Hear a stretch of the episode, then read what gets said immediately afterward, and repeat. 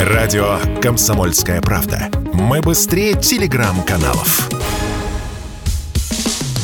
Что будет? Честный взгляд на 18 января. За происходящим наблюдают Игорь Виттель и Иван Панкин. Иван Панкин и Игорь Виттель. Мы начинаем, продолжаем наш эфир. Я напоминаю, что на канале Радио «Комсомольская правда» в YouTube идет прямая трансляция, которая называется «В армии грядут масштабные изменения». Пожалуйста, заходите, ставьте лайки. Кому делать нечего, ставьте дизлайки. Жалобы и предложения обязательно в комментарии оставляйте. Там также работает чат, в нем вы тоже можете оставлять какие-то свои вопросы даже нам. Через полчаса мы на них поотвечаем. Подключаем к нашему разговору Виктора Баранца, военного обозревателя «Комсомольской правды», потому что ну, тема масштабных изменений в армии, которые анонсировал Сергей Кужегетович Шойгу, требует еще большего осмысления, как мне кажется, и лучше всех с этим справится, конечно же, Виктор Николаевич Баранец. Виктор Николаевич, Здрасте. Да, доброе утро, доброе утро. Итак, смотрите, по заявлениям Шойгу, мы вот в предыдущей части уже с одним военным экспертом по фамилии Михайлов начали это обсуждать, а самые интересные вопросики-то я припас для вас. Что ну, думаете? давайте, давайте, давайте. Итак, Поехали. по словам Шойгу, гарантированно обеспечить военную безопасность государства возможно только за счет усиления ключевых структурных компонентов вооруженных сил. В частности, он заявил о необходимости создать два новых межвидовых стратегических территориальных объединения ВСРФ – Московский и Ленинградский военные округа, а также самодостаточные группировки войск на территориях новых регионов России. Все, можете отвечать, потому что я пока даже не знаю, вот, э, я даже не знаю, что это значит, если честно, как это понимаете. Растолкуйте так, чтобы было даже мне понятно. Да, я на пальцах буду, Иван, вам объяснять. Вы знаете, у нас э, в истории э, российской и советской армии сложилась такая пошлая традиция, которая называется реформа реформ. Вы же знаете, что во времена Сердюкова был расформирован и Московский, и Ленинградский военный округ, а на их месте был создан Западный военный округ. Вот теперь наши стратегии почесали репу, увидели, что с запада все больше наваливается натовская орда, и решили воссоздать и э, Ленинградский, и э, Московский военный округ. Вот это и есть самые крупные формирования, которые нам предстоит решить до 27 года. Это быстро не делается, потому что это и десятки дивизий, и армии, и корпуса, что требует, безусловно, колоссальных затрат не только финансовых, но и подготовки офицеров, подготовки полигонов, подготовки личного состава, в конце концов, э, надо предоставить этим округам э, новые средства связи, в конце концов, предоставить штабы и так далее. Это задача амбициозная, грандиозная и рассчитанная аж до 27 года. Подождите, бы... Виктор Николаевич, да, до 26-го. Да. До, до 26-го, да, до 26-го года, да, до 26-го года. Вот, Иван, в чем здесь проблема, о которой надо говорить прямо? Да, мы в конце концов поняли, что вот эти либерастическое заявление о том, что нам нужна маленькая, компактная, высокотехнологичная армия, это было стратегическое заблуждение, которое сравнит преступлению перед собственным государством. Мы же убеждали собственный российский народ, что никто на нас не, по, не нападет. Ну, а то, что НАТО ползет нашим границам, ну, мы с этим не согласны. Мы высказываем соболезнования. Мы не хотим, чтобы так было. А этот волчара полз и полз, пока своими пушками не, упер, не уперся в российские границы. И вот теперь мы восстанавливаем. Восстанавливаем только округа. Вы посмотрите, теперь у нас появилось фактически уже почти полностью два новых члена НАТО. Это э, Швеция и Финляндия. Там с одной Финляндией, по-моему, э, тысячу километров границы. Это надо прикрывать. А с песиком Алым это и со старшиной Ивановым этого не сделаешь. Потому что на этом направлении, э, ну, скажем так, достаточно серьезные армии располагаются. Более того, на территории Швеции, Финляндии неизбежно появятся американские или там другие военные базы. Это уже угроза. Надо делать из этого вывода. Но чем проблема? В чем проблема? Планы могут быть прекрасными, амбициозными, захватывающими. Но сейчас, в данный момент, вот эту минуту, пока мы с вами, Иван, разговариваем, заниматься реформой армии, это все равно, что на разогретом танке, на ходу, на заряженном, менять горячий двигатель. Вы понимаете, в чем дело? Нам сейчас нужно воевать. Еще раз повторяю, воевать нам сейчас. Но, а вот как удастся нам одной попой усидеть на двух стульях, вот здесь у меня большие-большие проблемы. С одной стороны, надо с украинской армией да, валандаться, что-то решать, правильно, да? А с другой стороны, в тылу делать грандиозные реформы. Вот это большая и серьезная э, проблема. Я думаю, что реформа реформы армии, она будет делаться постепенно и в зависимости от, конечно, от размера государственного кошелька. Главное, чтобы успешно она была реализована. Виктор Николаевич, вот за что вас люблю, за откровенность. Нам нужно два вопроса еще уложить в ближайшие пять 5 минут. Поэтому как можно лаконичнее, пожалуйста, во-первых, уточните, что значит э, стратегических, да, вот эти вот э, базы, которые появятся на территории, а, то есть московские, московские ленинградские военные да. округа, да. уточняется, да. что они же стратегические. Что да. это значит, стратегические? Это какое-то ядерное оружие там будет? Ну, что это значит просто? А это все вместе. Ну, во-первых, округ – это самая крупная единица в российской армии. Вы понимаете, есть округ, есть армия, есть корпус, есть полк, есть бригада, а стратегическое – это крупное формирование. Ну, Иван, давайте на пальцах. Ну, допустим, допустим, 200 тысяч э, может личного состава быть в Московском военном округе. Плюс, безусловно, система противоракетной обороны. Безусловно, на территории Московского округа будет располагаться и ядерное оружие. Э, безусловно, вы же знаете, уже, уже существует компонент противоракетной обороны у нас стратегической. То есть это крупный, один, появится один из хорошо скомпонованных русских боевых кулаков. Отлично. И теперь э, того, что касается Карелии, там же тоже что-то такое будет организовано. Новый армейский Отдельный... сформирован армейский корпус в Республике Карелия. Он связан с тем, что Финляндия так или иначе когда-нибудь дошагнет в НАТО? Да, финны сейчас виляют задницы и говорят, а что вы, что вы, мы никогда, мы дружелюбные и так далее. Нет, дорогие друзья, хватит уже нас дурить. Меркель уже нам утерла нос и показала, как Запад умеет нас дурить.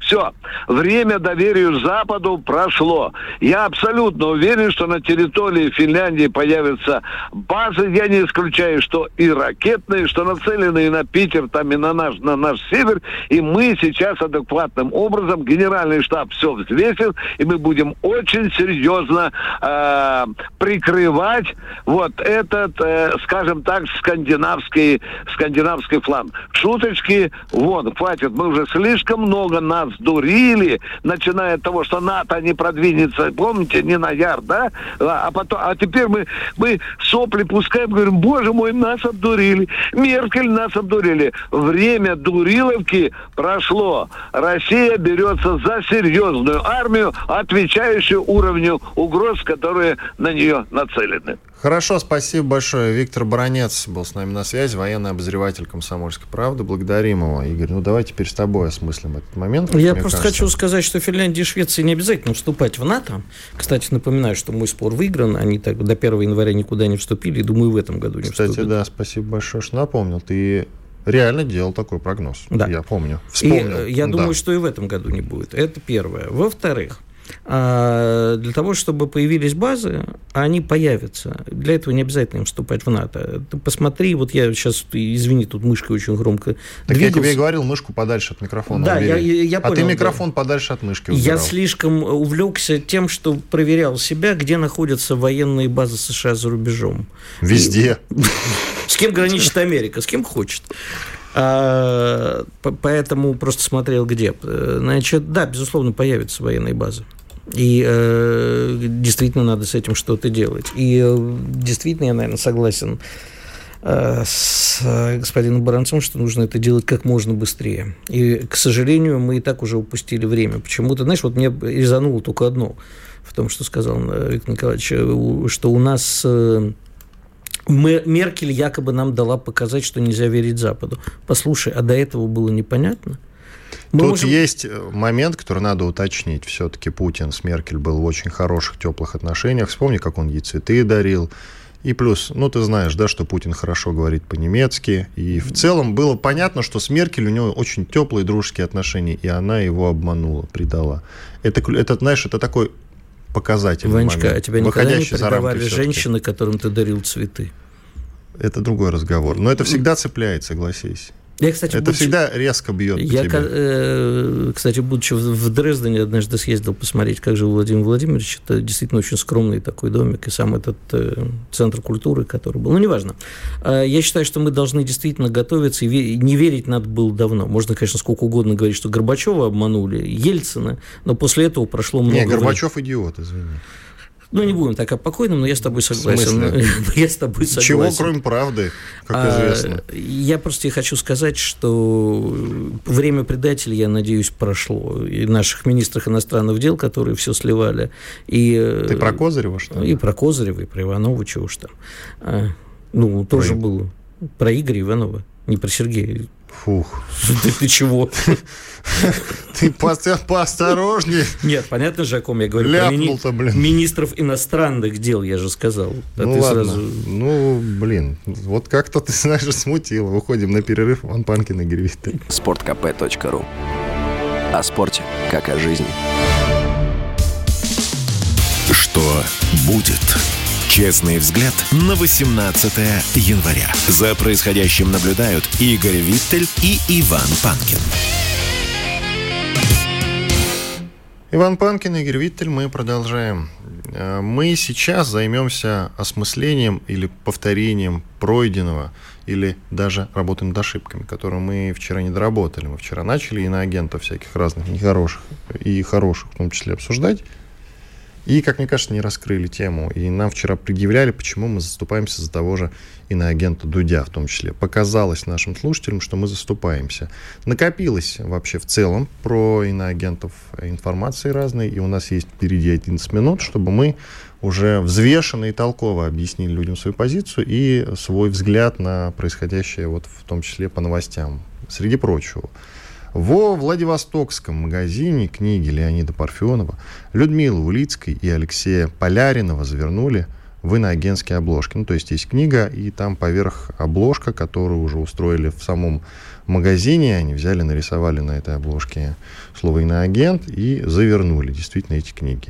Но часть этих людей, дело в том, что иноагентами не являются. Факт-чекинг – ну, слушай, э, это дурость эксцесс-исполнителя, то, что называется. Это дурость людей У нас местах. этой дурости очень давай много, мы действительно. Да, давай мы все-таки с тобой, как люди, которые признаны все-таки какие-то вещи обсуждать... Иноагентами? Призва... Пока приз... не... Призваны, а не ага. признаны. Обсуждать по-серьезному, попробуем это посмотреть. Вот просто из перечисленных никто в реестр Минюста не внесен. Это сейчас даже не важно. То, что эксцесс-исполнитель, это идиотов на местах всегда хватало и хватает везде, вне зависимости от страны. А нужен ли нам сам факт признания человека иноагентом? Это очень сложно. Если что... он реально иноагент, которых действительно мало, по крайней мере, до СВО иноагентов среди иноагентов было раз-два, серьезно. Слушай, вот по моим ощущениям. Я, конечно, чего-то не знаю. Ну ладно, пусть будет 50-50 но все равно не все. Более того, меня всегда в этом законопроекте смущало. Знаешь, как говорил... Да, извини. Меня всегда смущало в этом э, законопроекте, как минимум одно. Нельзя оспорить это решение никак. А, еще один момент. Ты не знаешь, на какую, от какой страны ты деньги получаешь. Но ну, Тебе вот... не сообщают об этом, понимаешь? И не предъявляют то, что мы сейчас называем, особенно в журналистской среде, пруфами, доказательствами. Смотри, тыкать носом и общественности предъявлять. Вот, вот он, сволочь, бабки получает оттуда. Ладно, скажут. Так он налом получает. Ну, хорошо, тогда произведите задержание, если налом получает. А у нас работает закон.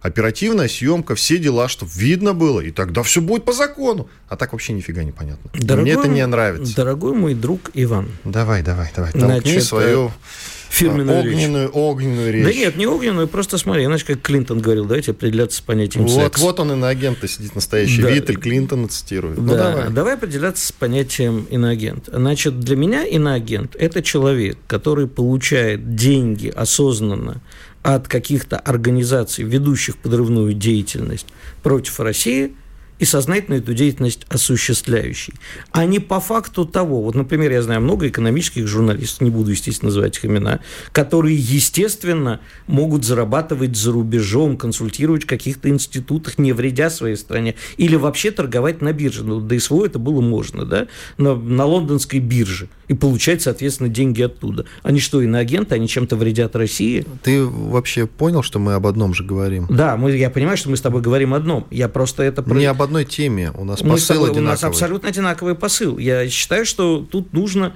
разбираться, кто сознательно вредит России. Вот А почему ты начал так, как будто ты предъявляешь мне нет, противовес? нет, так это тебе показалось. Ага. Для меня Дудь плох не тем, что он иноагент, а тем, что он мало того, что берет плохие интервью, он делает, на мой взгляд, э, вредные вещи, вытаскивая важные темы, например, как это было с Колымой, очень поверх... А, Или да, Switch. или Switch, да. Но тут я меньший специалист, прости. А вот по Колыме могу сказать, что для, с одной стороны, он для очень многих, э, для многой молодежи открыл э, вообще эту тему, да, и люди такие, знаешь, которые Бивис, он сказал Колыма, такой, знаешь, Бивис и Батхед. Ага. Вот когда смотришь, все время вспоминаешь. А с другой стороны, он это открыл в духе журнала «Огонек» 80-х годов, и это, конечно, огромная проблема вообще с преподаванием истории в нашей школе, очень поверхностным и так далее. И вот тут Ду- Дудь вредит. Но он не поэтому для меня плох. А, то, есть, в смысле, он этим для меня плохо, а не тем, что он иноагент и якобы за чьи-то деньги вредит России. Да нет, наверняка э, ни- никого, никто его сознательно не использует. А есть, конечно, я там все прекрасно понимаю, про фонды, в том числе Сороса, про многие программы обучения журналистов, на которые давали деньги западные спецслужбы, и журналисты потом э, яро это все отстаивали. Многие, кстати, патриотические журналисты прошли через эти школы. Я про Дудя только скажу, на самом деле, еще до того, как его признали иноагентом, многие поговаривали, что он там получает деньги от каких-то фондов или не фондов. Из Израиля произносилась эта страна. Я на самом деле не верю в то, что Дудь получал откуда-то бабло на производство своего контента абсолютно. Хотя бы потому, что А у может, него- кто-то инвестировал Хотя просто. бы потому, что у него был очень дешевый контент, просто хорошо сделанный. Любая его съемка, он сам об этом рассказывал, им вставало тысяч в 200, максимум в 300. Любая командировка в любую точку планеты с небольшой съемочной группой. И, собственно, это небольшие деньги для контента, который впоследствии посмотрят от 10 до 30, там даже у него есть цифры, 40 миллионов человек. И еще такой момент, Дудь все-таки надо это признать, я его не люблю страшно. Вот просто не смотрю почти никогда, только фрагментами, очень редко. Но все-таки нельзя не признавать, что дуть это явление, потому что нельзя войти в кадр и заставить посмотреть на себя миллионы людей. За деньги или без. Сколько бы в тебя ни вложили. Возможно, раскрутка, скажет кто-то, она сработает только частично, если человек не интересен, то все. Это заведомо В провальная идея. Дудя было вложено очень много денег, а такие ролики можно и дешевле снимать. Но я не... есть люди, которые Еще раз говорю, как можно попасть в шоу-бизнес, но э, чтобы в нем закрепиться, как Слушай, еще давно говорили, что в нем закрепиться надо что-то из себя. Безусловно. Ну, какой-нибудь американский бизнесмен видит, Дудя вкладывает в него деньги, понимает, что имеет большое будущее и зарабатывает на этом. Что в этом плохого? Я хочу к Белоцерковской все-таки вернуться. Да, не все-таки, я как раз хотел Да. рассказать. Мы вчера тему, на самом деле, не раскрыли, и нам э, по делу надавали по голове по этому поводу в комментариях. Я солидарен с нашими слушателями.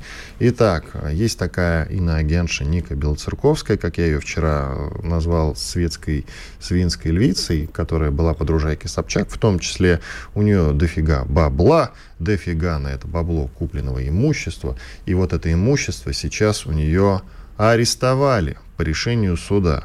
А за что, спросите вы? Только ли за то, что она иноагент? Нет.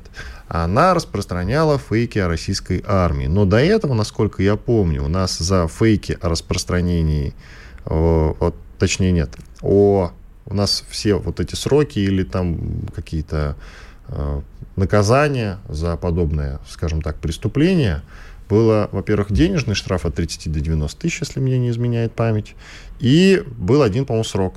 Был один срок, общий режим получил Мундеп. Не помню, как его фамилия. Лет Гор- 6 или 7. Горюнов, по-моему. Что-то в этом роде, да. Вот.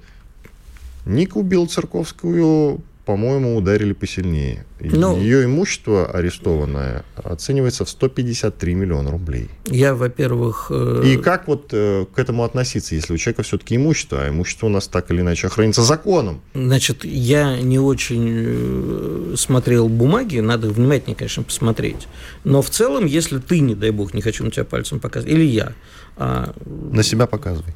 Э, за что-то там, значит, что-то сказали, наш суд оштрафовал, мы этот штраф не платим, суд вполне может взыскивать деньги и арестовать даже имущество на сумму большую, как мне кажется. Такое бывает, пока ты там не расплачешься с этим долгом. А что касается Сбилцерковской, выглядит все это странно. А я бы на твоем месте так не острил над ней. У нее очень серьезный муж. Я не знаю, они еще супруги Думаешь, развелись. подкараулят меня около подъезда? Я хорошо знаком с ее мужем, не стоит.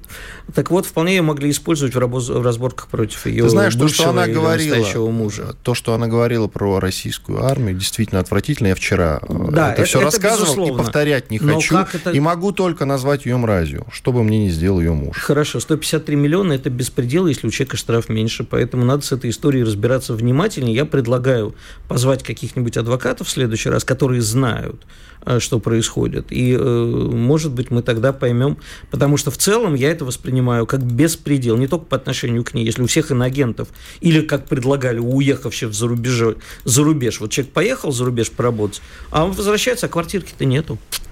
Ну и, конечно, призывы к тому, чтобы призывы отнять гражданство у некоторых людей, э, которые признаны иноагентами, это, это тоже беспредел. Да? Если у человека паспорт Российской Федерации получен 18 лет по праву рождения. Это бред. Уходим на перерыв. Если тебя спросят, что слушаешь, ответь уверенно. Радио «Комсомольская правда». Ведь Радио КП – это самая топовая информация о потребительском рынке, инвестициях и экономических трендах. Что будет?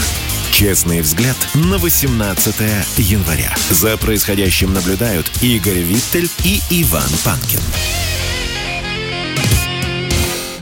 Ну что ж, мы продолжаем э, наш эфир. Как всегда, Иван Панкин и Игорь Виттель в эфире. Настал час экономики. Нас тут упрекали, что у нас экономики мало. Но вообще она есть в каждом эфире. А сегодня с нами на связи Александр э, Львович Сафонов, профессор финансового университета при правительстве Российской Федерации. Здравствуйте, Александр Львович. Здравствуйте. Ну вот э, Владимир Владимирович заявил, что буквально вчера, что динамика экономики в 2022 году оказалась лучше многих э, прогнозов, и вообще он смотрит в будущее с оптимизмом. Э, как вам кажется, справедлива ли такая оценка, и на чем основан такой оптимизм?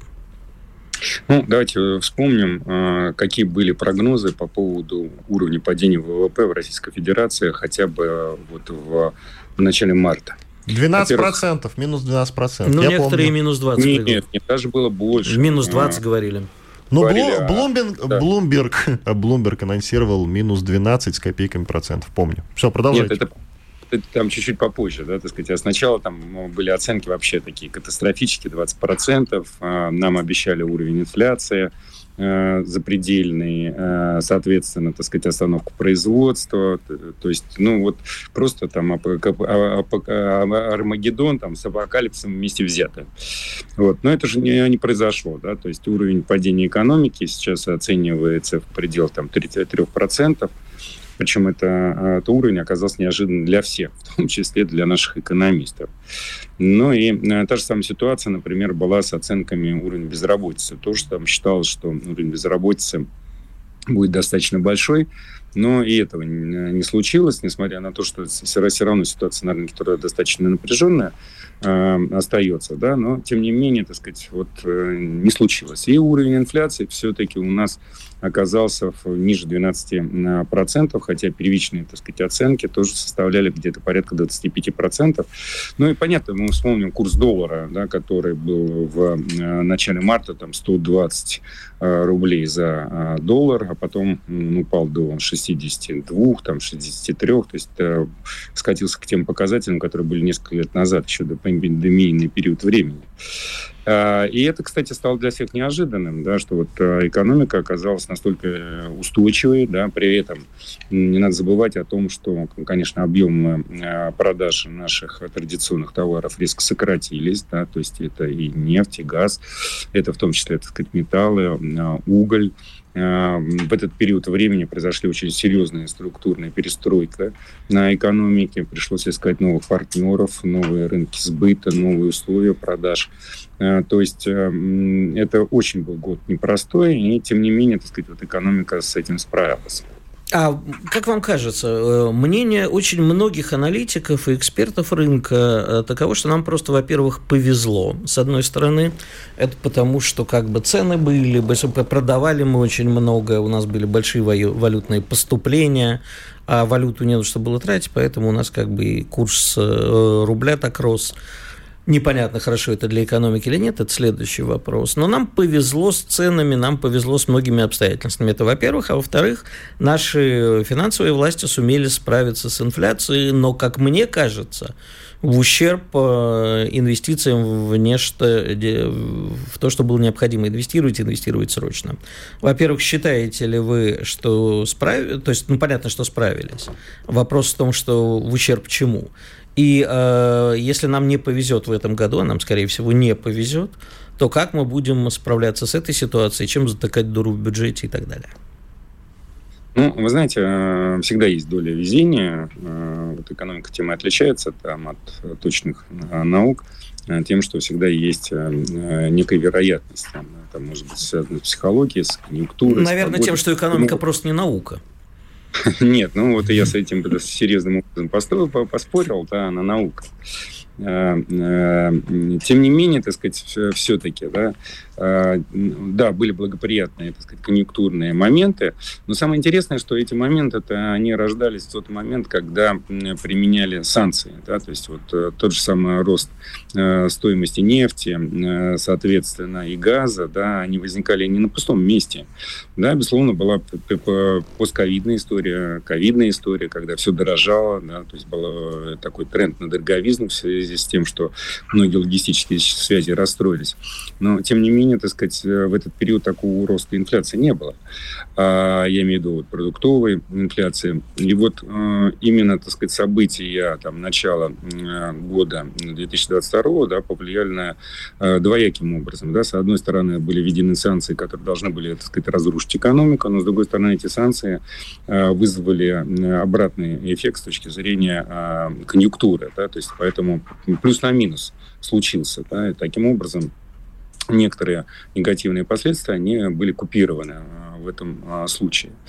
А, но в то же время, так сказать, надо отдать э, должное, что были приняты очень правильные меры. Ну, опять же, тоже стечение обстоятельств, например, да, почему, так сказать, инфляция у нас не прыгнула а, выше там, 12%. Это не только, так сказать, действия там, правительства, там, Центрального банка, но в том числе, как ни странно, так сказать, те же самые ограничения, которые были связаны с СВО.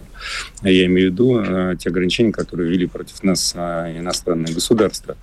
Например, так сказать, э, в результате того, что э, условно да, умер там, рынок от оттока капитала за рубеж, да, то есть это предотвратило резкое падение курса рубля по отношению к доллару именно вот на том фоне, который случался, например, так сказать, в... Простите, пред... пожалуйста, Олег, но насколько я понимаю, в прошлом году за рубеж умудрились вывести аж 255 миллиардов долларов. Звучали такие цифры это как-то очень слабо похоже на то, что рынок умер.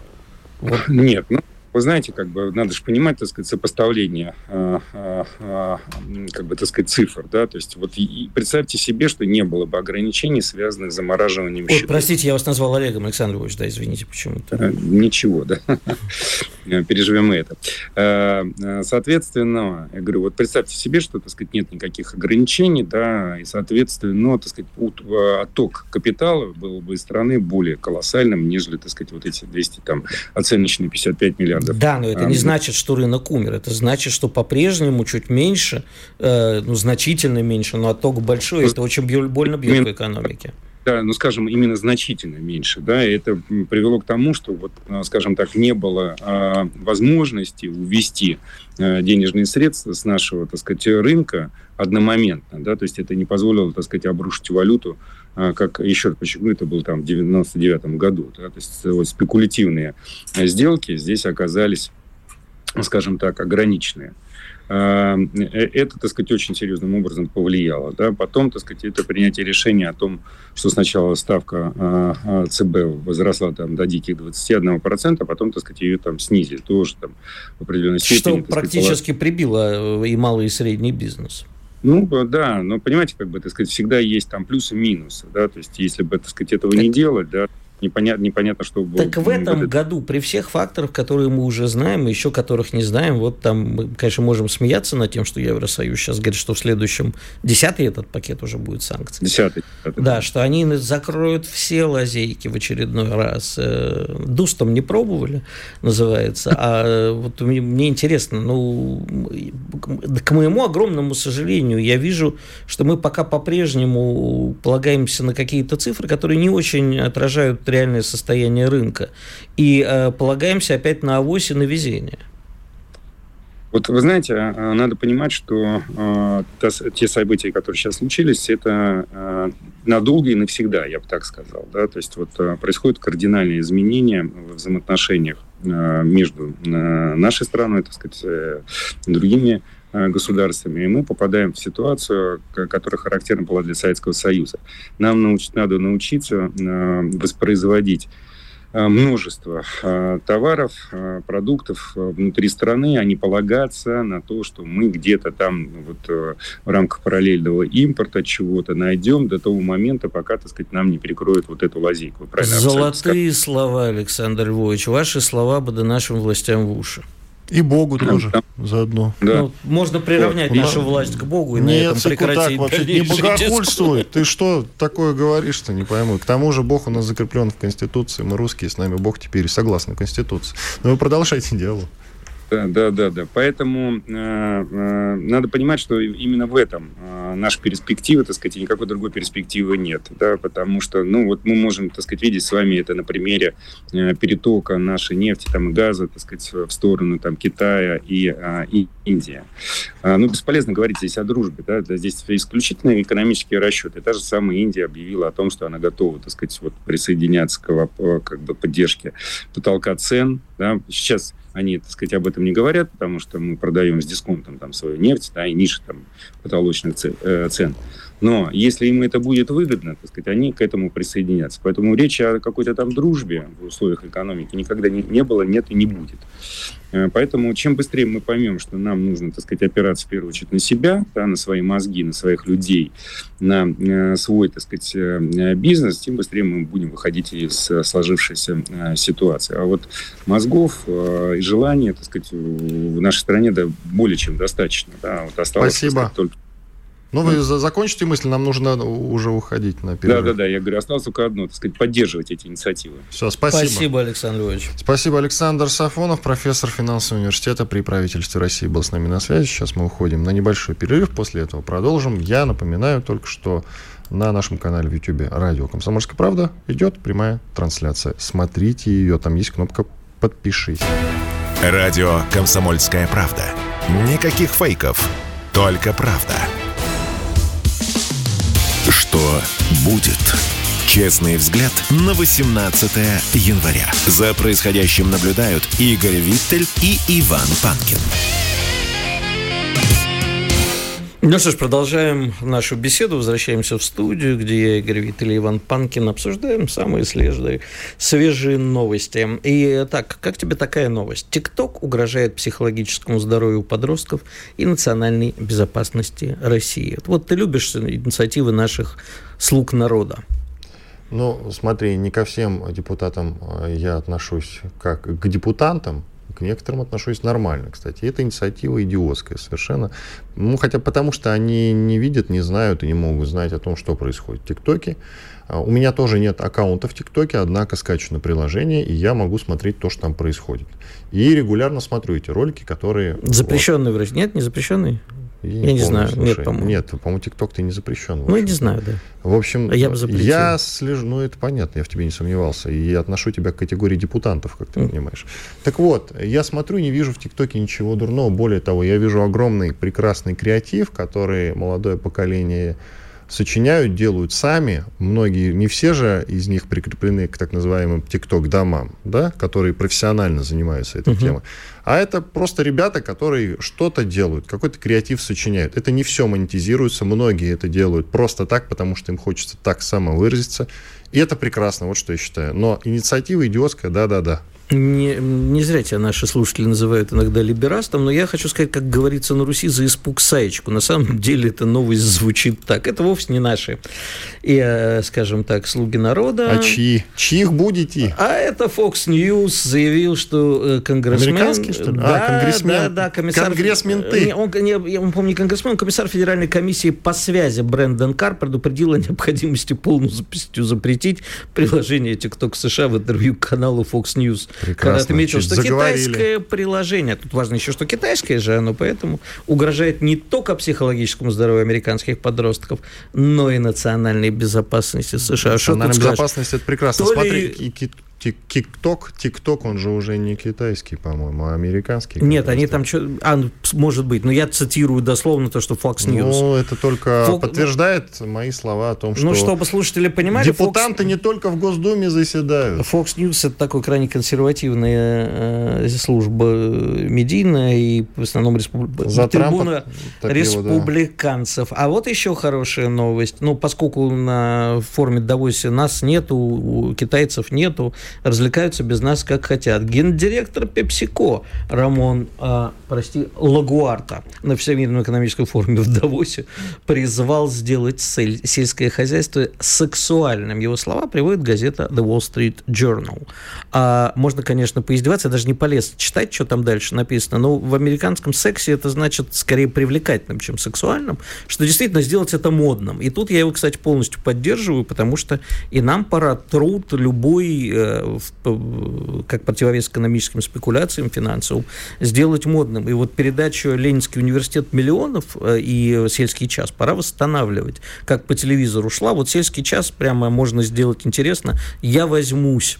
Ты, а... Игорь Виттель, ты, ты знаешь, ты близорук на предмет да. памяти. Почему? Потому что ты элементарную параллель не проводишь. Ну. Мы же вчера форум в Давосе обсуждали, а тему, которую мы обсуждали, ты помнишь?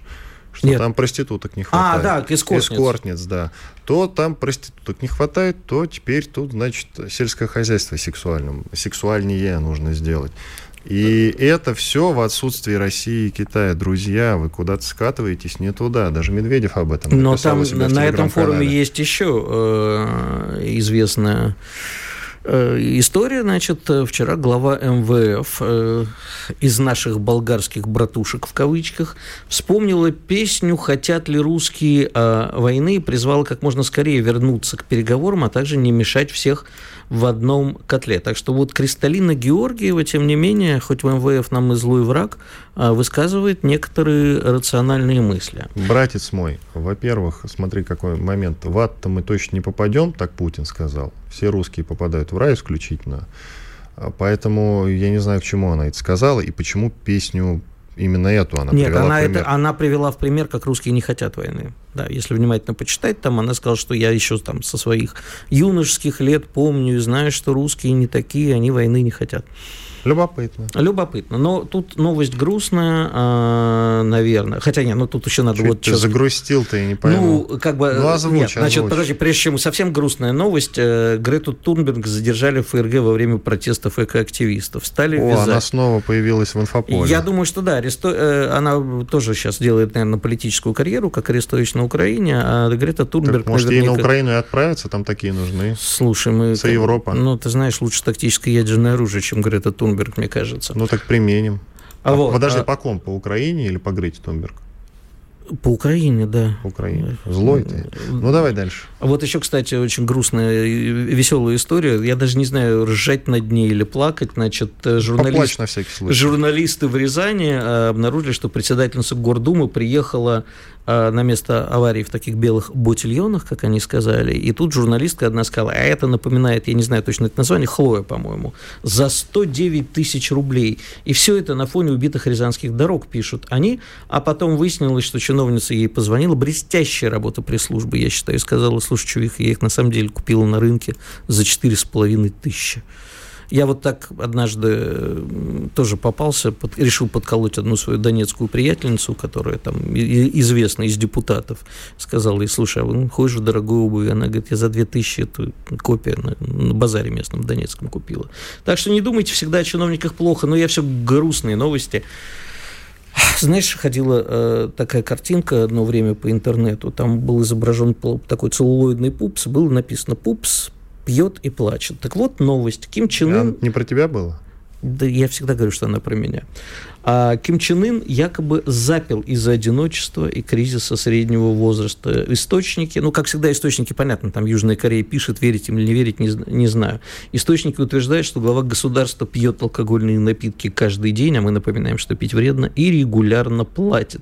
Это подтвердил... Плачет платит плачет, он. плачет. Это подтвердил ученый из Северной Кореи Чхе Джинвук. Сообщает э, уже тут не южнокорейское, а английское издание «Мир», такое таблоидное. Я не знаю, как ученый из Северной Кореи, если только он сбежал, и откуда он знал, что Ким Чен Ын каждый день плачет.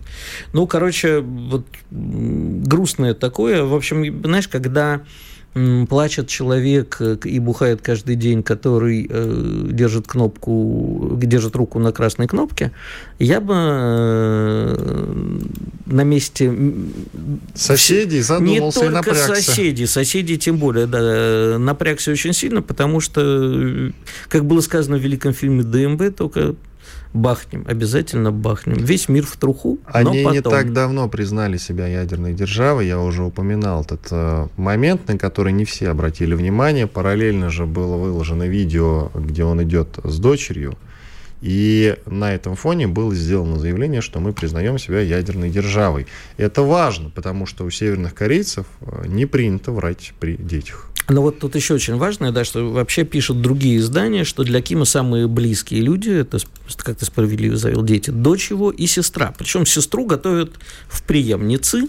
И вот тут написано, значит, э, опять-таки злопыхатели пишут, или не злопыхатели, наоборот, хорошие хотят сказать, что будущая сменщица брата Ким Йо Джон – любит гаджеты, секс-вечеринки и ракетно-ядерное оружие своего брата. Мне страшно вообще подумать, что они там называют ракетно-ядерным оружием его брата. В контексте разговора да, секс да. да. Но, тем не менее, э, веселая сменщица грядет. Хочется дожить, так что... Которая дор... будет, может быть, не лучше, чем сам Ким Чен Ын, Дорогой кстати говоря. товарищ Ким Чен Ын, погоди нажимать кнопку, мы еще на сестрицу вашу хотим посмотреть. Ты знаешь, если кто-то и нажмет на кнопку, то и не он, и не папья пьяни даже, а сестра его скорее действительно. В разгар секс-вечеринки? Я не считаю, исключено, что... да. Я считаю, Для что получения этот... оргазма. Да, я считаю, что этот мир заслуживает такой гибели. Просто во время секс-вечеринки... Кстати, никакой гибели не будет, у них же ограничено, я тебя умоляю. А мы ну, не знаем, чего у них. Да нет, ну, сила не, не будет, а зря мощно, боеголовок город. не может быть у них сильно много, бояться не mm. надо, это просто угроза для соседей, например. И напоминаю, что Корея в получении того самого ядерного оружия очень помогли украинские товарищи. Угу. Ну да, кстати, Пом... так, на всякий случай. Помните об этом всегда. Думайте, кому вы отдаете оружие. А то вы так вот продадите не весь что денег заработать, а потом сестрица на секс-вечеринке бах, и весь мир в труху. А я тут подумал, вдруг задался вопросом, с чего вдруг такому человеку, как Ким Чен Ин, вдруг уйти да и забухать? А может, он о народе думает? Действительно, а и, и плачет Корее. над судьбой. Я еще одну новость хочу, если мы успеем сказать. Вот помнишь, мы на днях обсуждали, что тут произошел сбой, я говорю, с тобой спорил и проиграл. Тут честно скажу, что обвинят во всем русских хакеров. Но выяснилось, что сбой в компьютере управления гражданской авиации, из-за чего прекратились все полеты на территории США, затем Канады, был вызван ошибкой сотрудника, который скопировал не тот файл.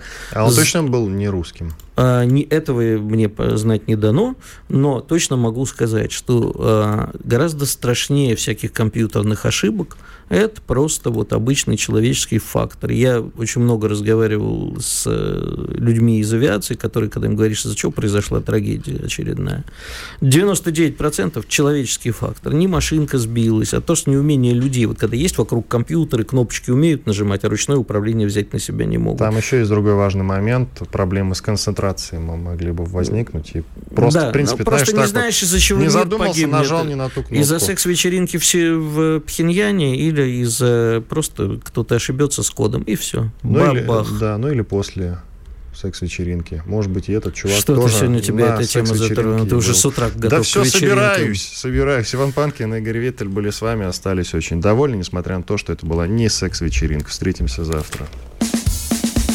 Чтобы получать еще больше информации и эксклюзивных материалов, присоединяйтесь к радио «Комсомольская правда» в соцсетях – в отечественных социальных сетях. Смотрите новые выпуски на Рутьюбе, читайте телеграм-канал, добавляйтесь в друзья ВКонтакте, подписывайтесь, смотрите и слушайте. Радио «Комсомольская правда». Самая оперативная и проверенная информация в эфире и соцсетях.